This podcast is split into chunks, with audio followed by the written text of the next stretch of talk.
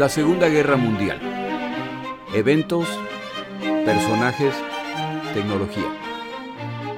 Le doy la bienvenida a nuestro episodio del día de hoy. Episodio 152.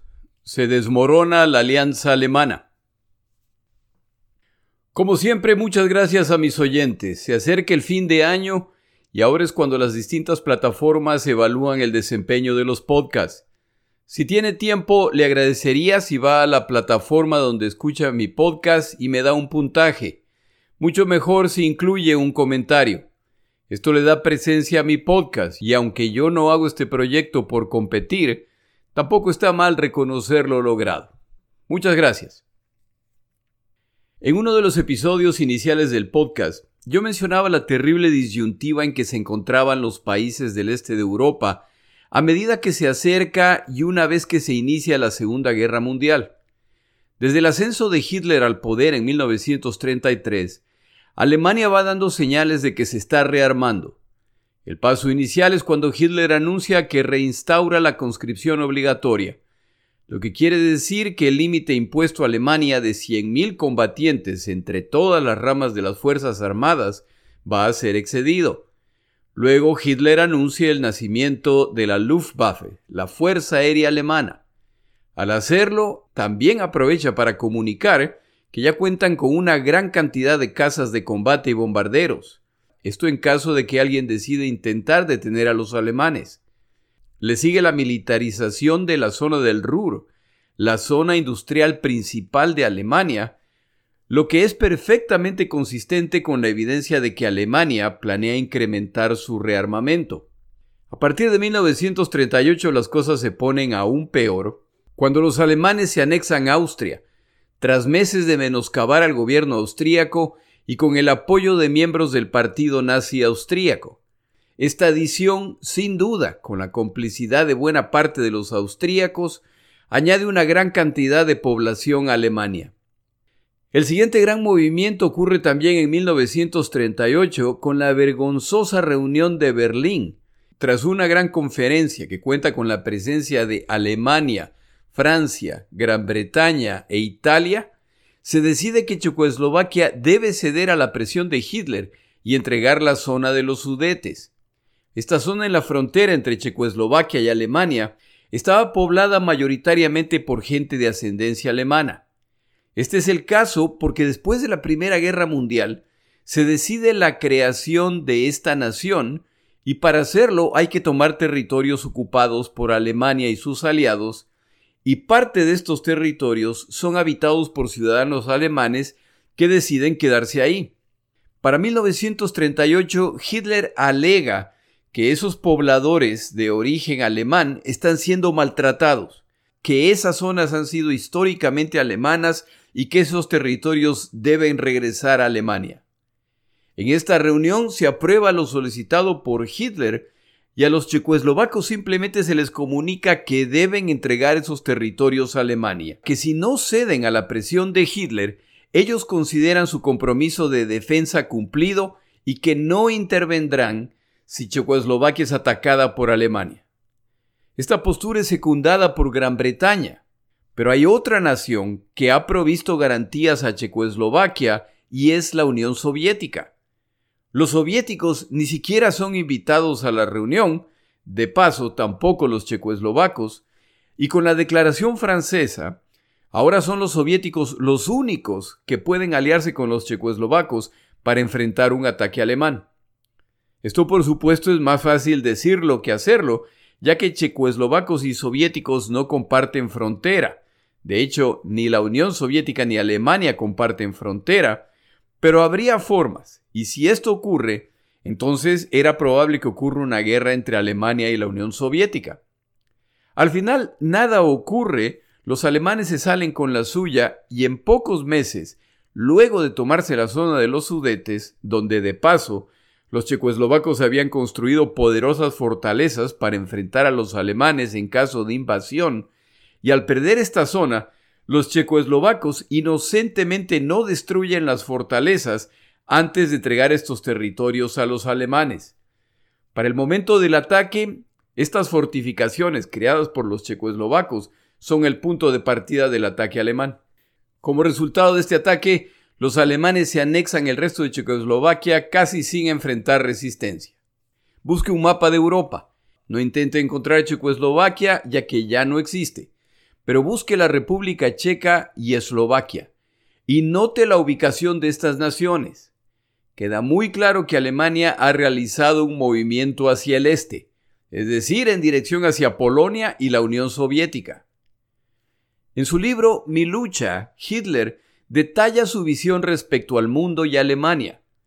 Cuando uno ve los eventos de la Segunda Guerra Mundial y los compara con el panfleto escrito por este señor, se ve que Hitler dejó por escrito muchos años antes de los eventos los detalles de lo que él iba a hacer. En su libro, Hitler habla de la expansión de las naciones y en pocas palabras deja claro que Europa debe continuar su expansión al ser la cultura europea la única que vale la pena y que naciones que restringen su crecimiento se arriesgan a que naciones menos civilizadas o menos dignas se sigan expandiendo, en desmedro de las que eligen no hacer esto. Hitler ve claramente cuál es la única opción aceptable para Alemania. En este libro publicado en 1925, él afirma, la adquisición de nuevos territorios coloniales para el excedente de nuestra población ofrece infinidad de ventajas, ante todo si se tiene en cuenta el porvenir y no un mundo dominado por naciones culturalmente rezagadas. Indudablemente tal política territorial por parte de Alemania no puede cumplir su cometido en el Camerún, por ejemplo, pero sí es posible casi exclusivamente en Europa. De acuerdo a lo que Hitler escribe en su libro, queda muy claro que el plan que tiene sentido para Alemania es la conquista de territorios, pero no en cualquier continente, sino en Europa. Apenas una página más tarde aclara específicamente a qué nación se refiere. Hitler afirma, en consecuencia, la única posibilidad hacia la realización de una sana política territorial alemana reside en la adquisición de nuevas tierras en el continente europeo. Las colonias no corresponden a ese propósito si no se prestan para ser pobladas en gran escala por elementos europeos. En el siglo XIX ya no era posible adquirir por medios pacíficos zonas apropiadas para la colonización. Una política colonial semejante habría sido factible solo si se entrelazaba en una lucha tenaz, que en realidad hubiera resultado más provechosa aplicada a adquirir territorios en el propio continente, es decir, en Europa, y no en los países de ultramar. Hitler finaliza con lo siguiente, y si esa adquisición quería hacerse en Europa, no podía ser en resumen sino a costa de Rusia. Hasta aquí el texto de Hitler. Es decir, que a mediados de la década de los 1920 ya Hitler ha indicado cuál es el objetivo de la conquista alemana. El libro de Hitler mencionado, Mi lucha, se convirtió en un éxito de ventas en Alemania y fue traducido a múltiples idiomas, incluyendo el francés y el inglés. ¿Es posible creer que a nadie en Europa se le ocurrió comprar este panfleto ideológico, leerlo y decir lo que Hitler dijo en 1923 está ocurriendo tal como lo describió? Y si ese es el caso, entonces está claro que Alemania se está dirigiendo hacia la Unión Soviética. Aparentemente a nadie se le ocurrió esta idea. Pero también existe otra posibilidad que no debe ser descartada. La comunidad internacional y Europa en particular, para 1938 ve a Hitler como un dictador peligroso y con deseos expansionistas. La Unión Soviética es vista con sospecha desde su transición al comunismo en 1917 y sus deseos a veces muy frontales de, de imponer su modelo económico y político al planeta. Tanto Stalin como Hitler son dictadores que se han tomado el poder de esas naciones y yo creo que no es descabellado pensar que a las naciones de Europa Occidental no les molestaba una guerra entre esas dos naciones. Esta es solo una teoría de Jorge, así que tómela con pinzas. Pero los movimientos que se le permite a Alemania realizar muestran que la expansión hacia el este de parte de Alemania no incomodaba demasiado a la comunidad internacional. Hitler, quien lleva años desafiando a la comunidad internacional y que vez tras vez se ha salido con la suya, ve lo bien que van sus planes y para 1939 ya está escalando la tensión con Polonia por situaciones similares a las de Checoslovaquia. En este caso se trata de la ciudad de Danzig, y es que Polonia, tras la Primera Guerra Mundial, es reconstituida como nación y el territorio nuevamente es tomado de otras naciones. La ciudad de Danzig es el intento de los vencedores de la Primera Guerra Mundial de dar a Polonia acceso al mar. Al hacerlo, crean una ciudad de administración polaca, tomando parte del territorio alemán, lo que produce una separación de la mayor parte del territorio alemán de la sección de Prusia. El hecho de que Hitler está nuevamente intentando anexar territorios es tan claro que franceses y británicos muy públicamente anuncian su apoyo a Polonia y su decisión de apoyarla militarmente en caso de ser atacados por los alemanes. Hitler, por su parte, ya no les cree. Después de todo, llevan seis años acobardándose vez tras vez y Hitler una vez más apuesta a que puede tomarse Polonia sin sufrir consecuencias. Y así, el primero de septiembre de 1939, Alemania invade Polonia bajo la excusa de un ataque imaginario desde el lado polaco de la frontera. El 3 de septiembre se produce una crisis cuando franceses y británicos deciden cumplir su compromiso y declaran la guerra a Alemania. Se cuenta que Hitler, reunido con su ministro de Relaciones Exteriores Ribbentrop, quien le había garantizado que franceses y británicos no les declararían la guerra, entre furioso y desesperado pregunta ¿y ahora qué? Hitler realmente esperaba que no le declararían la guerra. Se ha producido un desastre. Pero en realidad Hitler y Ribbentrop no estaban tan equivocados. Les han declarado la guerra, pero franceses y británicos no hacen nada más allá de discursos de advertencia. El ataque a Polonia es otro movimiento hacia el este y esta vez sí es definitivo, ya que Polonia es el único país ubicado entre alemanes y soviéticos. Y esta conquista alemana ya puede resultar en una guerra entre alemanes y soviéticos al considerar la Unión Soviética que parte del territorio polaco era de su propiedad.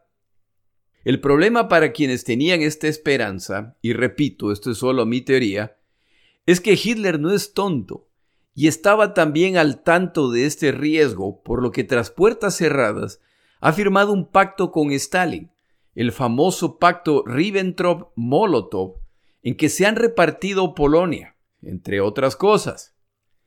El 17 de diciembre, tropas soviéticas ingresan por la frontera este de Polonia y pacíficamente, pacíficamente con los alemanes, no con los polacos, simplemente se toman la parte del territorio polaco que les corresponde de acuerdo al pacto secreto firmado. Franceses y británicos le han declarado la guerra a Alemania por invadir Polonia. ¿Le van a declarar ahora la guerra a la Unión Soviética por haber hecho exactamente lo mismo? La respuesta es no. Se ha consolidado el avance alemán y ahora Alemania y la Unión Soviética comparten fronteras. Si se consideran las palabras de Hitler en mi lucha, el paso lógico siguiente es consolidar el imperio alemán a través de la víctima identificada, la Unión Soviética. En su libro la llama Rusia. Pero Hitler sabe que ahora tiene un problema adicional con la declaración de guerra franco-británica y decide cerrar ese inconveniente en el oeste antes de avanzar con el verdadero plan de conquista. Pero ese es un tema que ha sido cubierto en otros episodios. Regrese al mapa de Europa y mejor aún si encuentra un mapa de 1939. Fíjese en el este de Europa y lo conquistado por Hitler, y verá que se ha abierto una ruta hacia el este en medio del continente europeo a través de Checoslovaquia y Polonia principalmente. Alemanes y soviéticos ya comparten frontera a través del territorio polaco, pero si se fija, esta zona tiene múltiples naciones. Hacia el norte tiene Estonia, Letonia, Lituania y Finlandia. Hacia el sur tiene Hungría, Rumania, Bulgaria. Estas naciones constituyen los flancos de este ataque alemán y los movimientos siguientes de alemanes, tanto como de soviéticos, muestran que están perfectamente al tanto de lo que viene a continuación. No es difícil imaginar la intranquilidad en todas estas naciones que comparten fronteras con el posible campo de batalla. Por años se ha permitido a Alemania expandirse hacia el este, lo que ahora los ha puesto en medio de este conflicto. No hay que ser un genio para saber que están en medio de una situación explosiva en que fácilmente pueden encontrarse en medio de una guerra y no pasa mucho tiempo hasta que sus temores se confirman y no hay casi nada que puedan hacer al respecto. Alemania, como ya se dijo, ataca a Polonia el 1 de septiembre de 1939. La Unión Soviética ataca a Polonia 16 días más tarde. Casi tres meses más tarde, el 30 de noviembre del mismo año, y tras negociaciones en que los soviéticos exigen a los finlandeses derecho de paso y poder abrir bases en el sur del territorio finlandés en defensa de Leningrado, opción que los finlandeses rechazan, la Unión Soviética ataca e invade Finlandia sin la menor provocación. El objetivo de esta invasión es claramente proteger el flanco norte de Leningrado, una de sus ciudades principales desde el punto de vista histórico e industrial. El mundo reacciona con mucha simpatía por Finlandia, pero de simpatía no se vive y tras meses de una valiente defensa, los finlandeses deben capitular otra nación agredida y no queda la menor duda de que el liderazgo de las naciones del este de Europa se está poniendo nervioso. La comunidad internacional debe hacer algo para detener esta locura. Antes del final de 1939, la Unión Soviética contacta a los gobiernos de los llamados países bálticos, Estonia, Lituania y Letonia, para exigirles que firmen pactos de cooperación mutua. Los pactos buscan acceso soviético ilimitado a sus territorios y la autorización para poner bases soviéticas en sus territorios. Es decir, la misma solicitud que les hicieron a los finlandeses. Estas naciones postergan la decisión ya que lo propuesto es claramente excesivo y además va a ser una provocación a los alemanes. Pero para junio de 1940, con Finlandia derrotada y con el desastre que está ocurriendo en el oeste de Europa, donde los alemanes avanzan imparables, Stalin aprovecha para ocupar estas naciones. Y al poco rato aparecen gobiernos de, entre comillas, frentes populares. En otras palabras, títeres de los soviéticos. Al poco tiempo hay plebiscitos en que la población de estas naciones casi unánimemente pide a la Unión Soviética ser absorbidos. La Unión Soviética accede al pedido. La furia popular resultante en estas naciones es apagada con represión y deportación a prisiones soviéticas. Al listado de aspirantes a conquistadores se suman los italianos, que tienen sus propias ambiciones y al enterarse de que Hitler ya está en negociaciones con los gobiernos del este de Europa, lanzan su propia campaña contra Grecia desde Albania, la cual ha sido recientemente invadida por los italianos.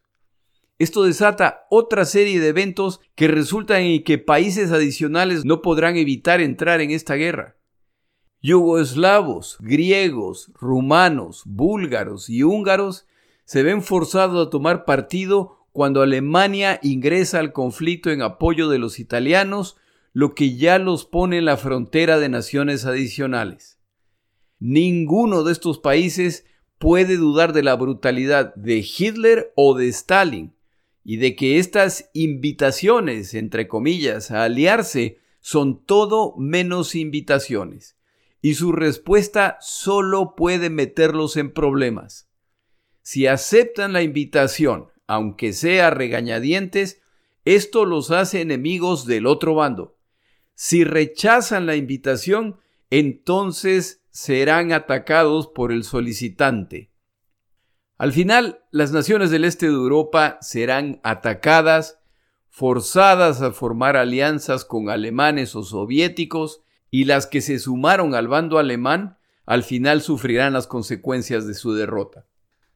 Antes de continuar con el episodio, tomamos una pausa.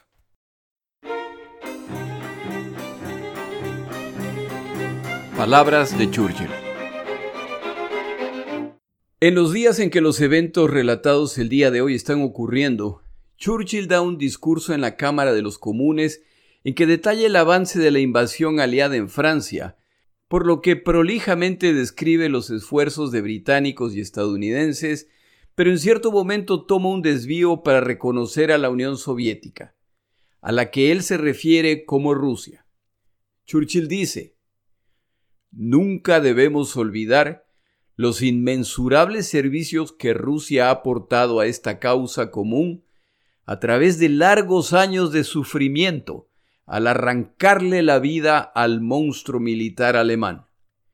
Los términos en que el mariscal Stalin se ha referido a nuestros esfuerzos en el oeste recientemente han sido de tanta admiración y generosidad que me siento obligado a recordar que Rusia enfrenta y derrota a fuerzas hostiles mucho más numerosas de las que enfrentamos en el oeste, y que a través de largos años y grandes pérdidas han enfrentado la mayor parte del combate en tierra.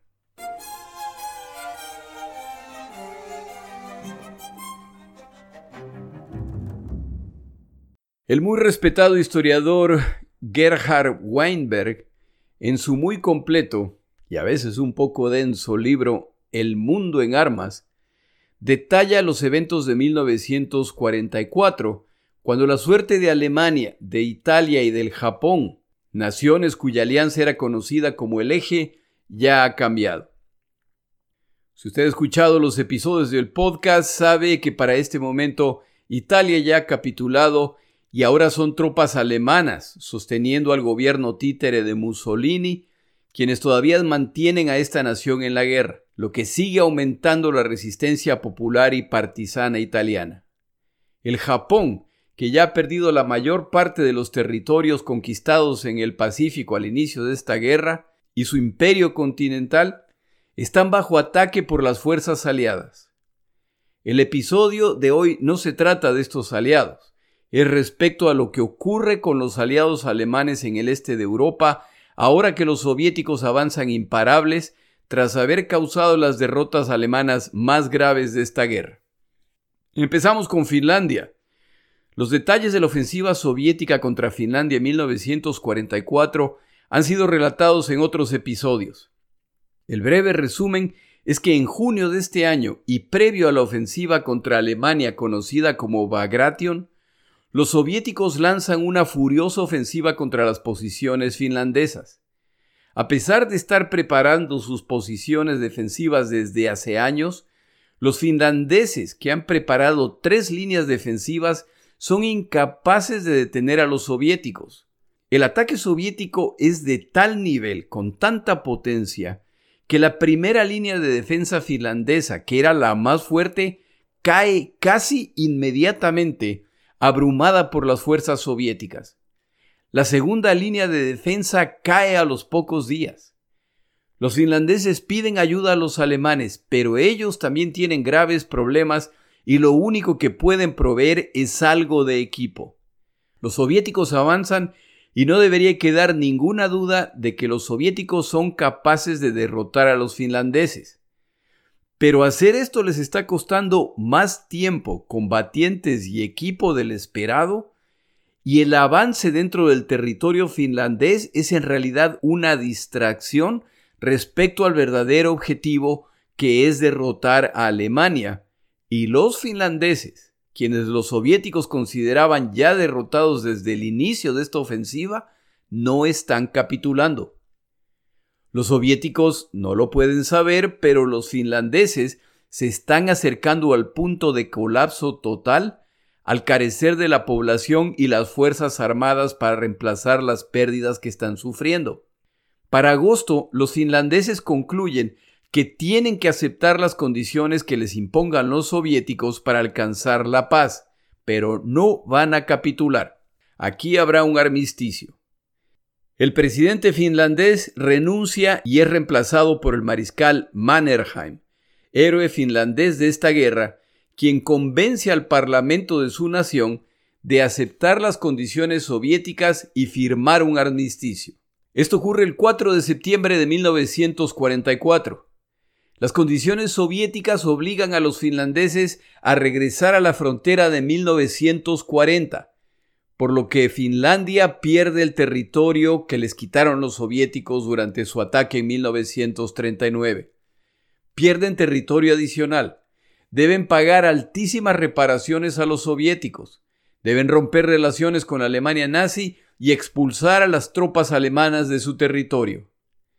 Los alemanes que ven lo que está sucediendo como una oportunidad intentan apoderarse de una isla finlandesa, pero los finlandeses no son ningunos pintados y repelen el intento alemán.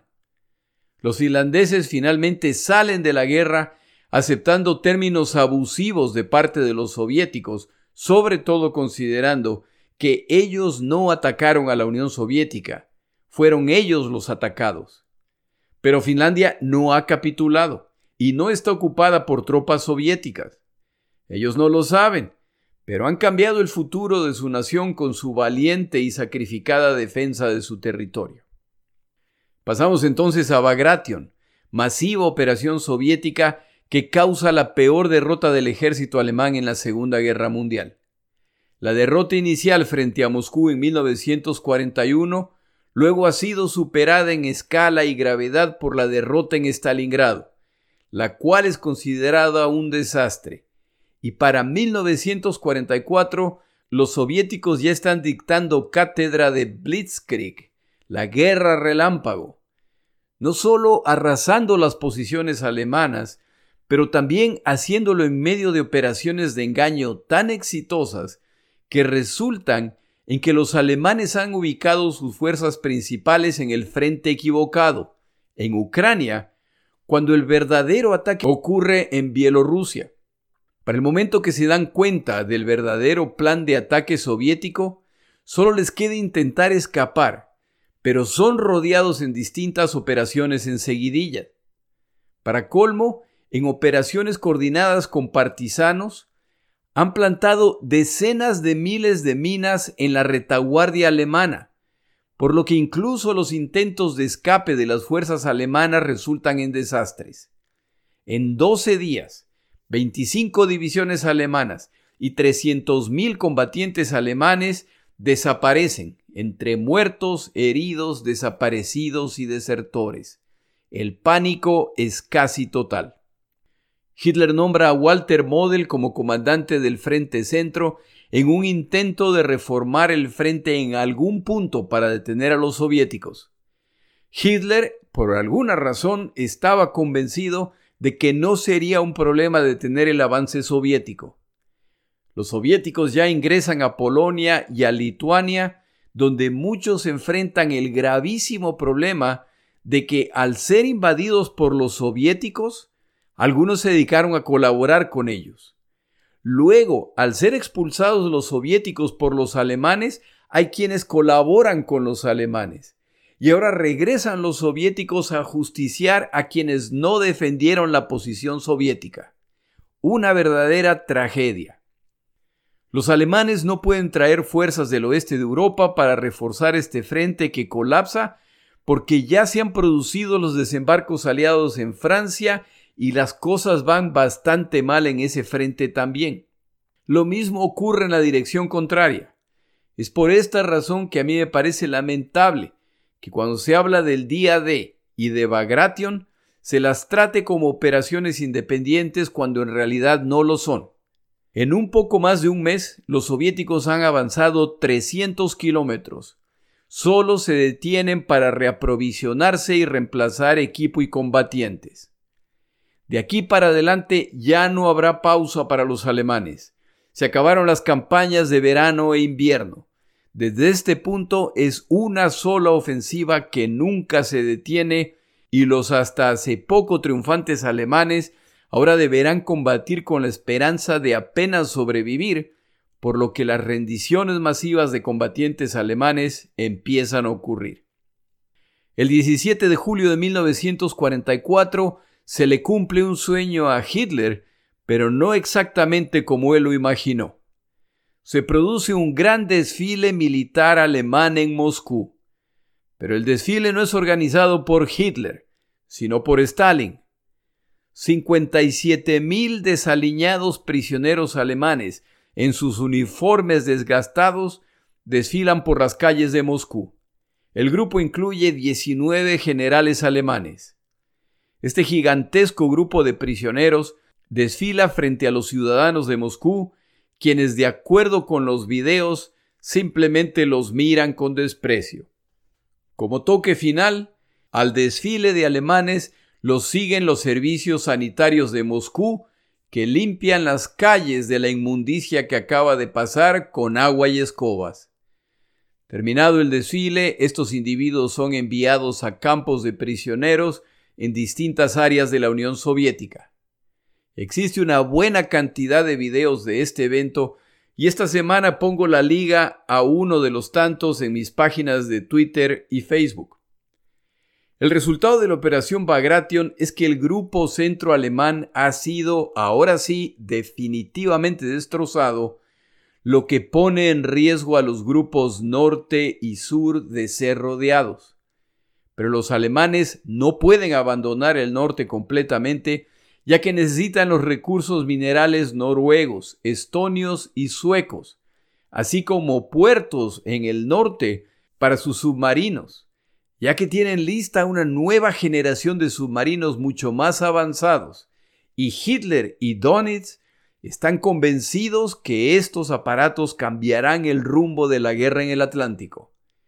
Esta es una de las tantas armas magníficas que Hitler sigue convencido de que pronto cambiarán el rumbo de la Segunda Guerra Mundial y resultarán en la inesperada victoria alemana.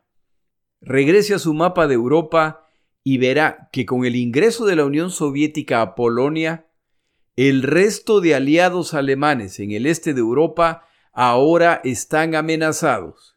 Y los soviéticos, en vez de seguir la línea recta rumbo a Berlín a través de Polonia, tomarán cuanto desvío sea necesario para derrotar y ocupar todas las naciones aliadas con Hitler. El avance soviético en el sur resulta en la captura de decenas de miles de combatientes alemanes que no logran escapar ante los audaces y rápidos avances soviéticos. Es aquí donde los aliados por primera vez llegan a estos campamentos que parecen ser prisiones, pero dentro de los cuales se encuentran seres humanos en condiciones indescriptibles, incluso bajo los horrores normales de la guerra. El campamento al que han llegado las tropas soviéticas en Polonia se llama Magdanek y es una combinación de campo de exterminio y de trabajo forzado. Como el avance soviético ha sido tan rápido, los alemanes no han tenido tiempo de ejecutar a los prisioneros, de destruir las cámaras de gas, los crematorios o los archivos. Inmediatamente llama la atención a los soviéticos que al interrogar a los ocupantes, la gran mayoría son judíos de Polonia o de la Unión Soviética. Descubren además montañas de zapatos clasificados entre para hombre, para mujer, para niños, así como miles de lentes o gafas, como se las llama en su país. Encuentran además pelo humano en grandes cantidades y dientes. Las fotos de este campo empiezan a circular alrededor del mundo y se va volviendo público lo que los alemanes han hecho en los territorios ocupados. Desde Polonia los soviéticos se lanzan contra Rumania y aquí las fuerzas combinadas de alemanes y rumanos carecen de la fuerza para enfrentar a los soviéticos, ya que muchos de sus combatientes y blindados han sido enviados a otros frentes. Esto como resultado que, de acuerdo a la inteligencia alemana, Rumania no estaba en riesgo. Los rumanos, quienes participaron en las ofensivas alemanas, empezando con la Operación Barbarroja, también han sido partícipes de las derrotas alemanas, sufriendo particularmente durante los contraataques soviéticos en Stalingrado y más tarde en Bagration, donde sus mejores divisiones han combatido y han sido destrozadas. En conversación con los alemanes, los rumanos les aseguran su compromiso con la causa alemana. Tras puertas cerradas, intentan llegar a acuerdos con los aliados para salir de la guerra. Pero para este momento ya no hay interés ni entre británicos y estadounidenses, quienes no tienen nada que decir o imponer en este frente, ni entre los soviéticos que para este momento ya han decidido que derrotarán completamente y ocuparán todo el territorio rumano. El 20 de agosto, el Frente Soviético Sur de Ucrania se lanza contra el territorio rumano. Las fuerzas alemanas resisten la incursión, las fuerzas rumanas no hacen lo mismo y el avance soviético continúa.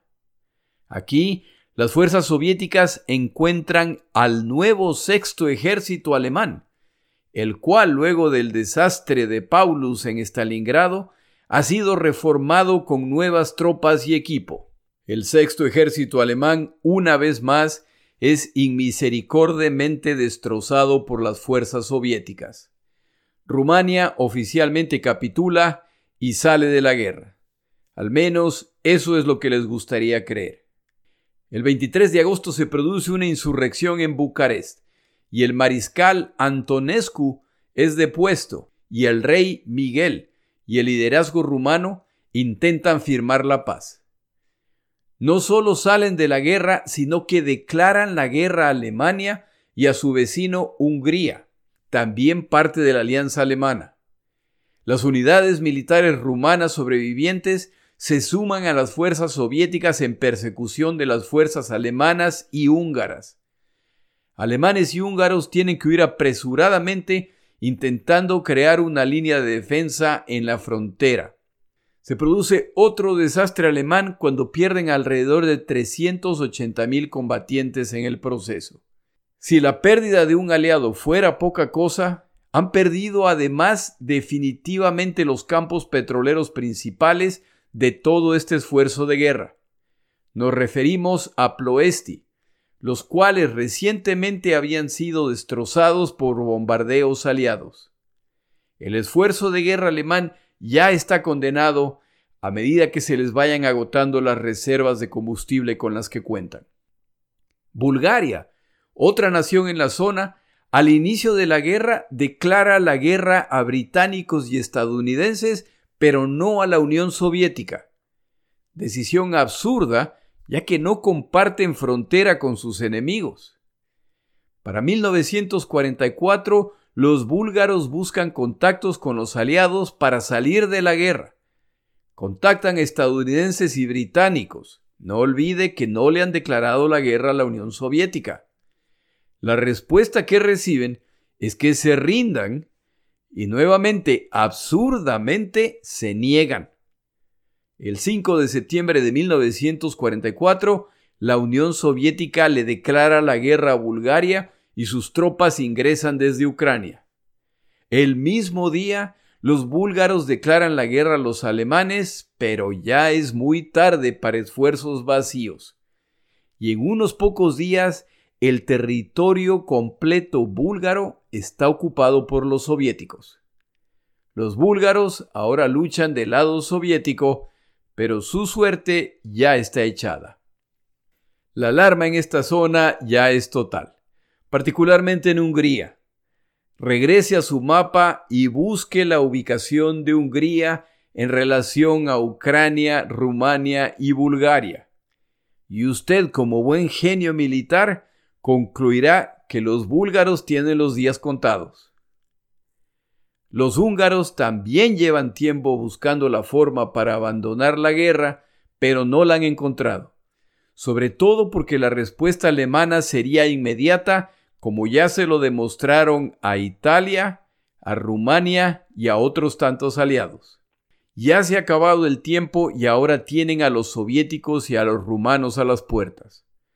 Los rumanos quieren recuperar Transilvania de manos húngaras ya que desde su pérdida andaban bajos en vampiros. Inicialmente, los húngaros logran resistir a los invasores en los Cárpatos, pero queda claro que esto es temporal. Envían una delegación a Moscú intentando obtener términos para un alto al fuego. Los alemanes se enteran de esta maniobra húngara y se toman Budapest, la capital, y capturan a su líder, Nicolás Horthy, y nombran un nuevo gobierno. No pueden perder los campos petroleros y los recursos agrícolas húngaros. Pero no hay nada que detenga a los soviéticos y alemanes y húngaros saben que es cuestión de tiempo. Pero se combaten en encarnizadas batallas en Budapest intentando detener a rumanos y húngaros. Al final prevalecerán los soviéticos, pero solo tras un largo baño de sangre entre los bandos. El territorio húngaro será ocupado en su totalidad por fuerzas soviéticas.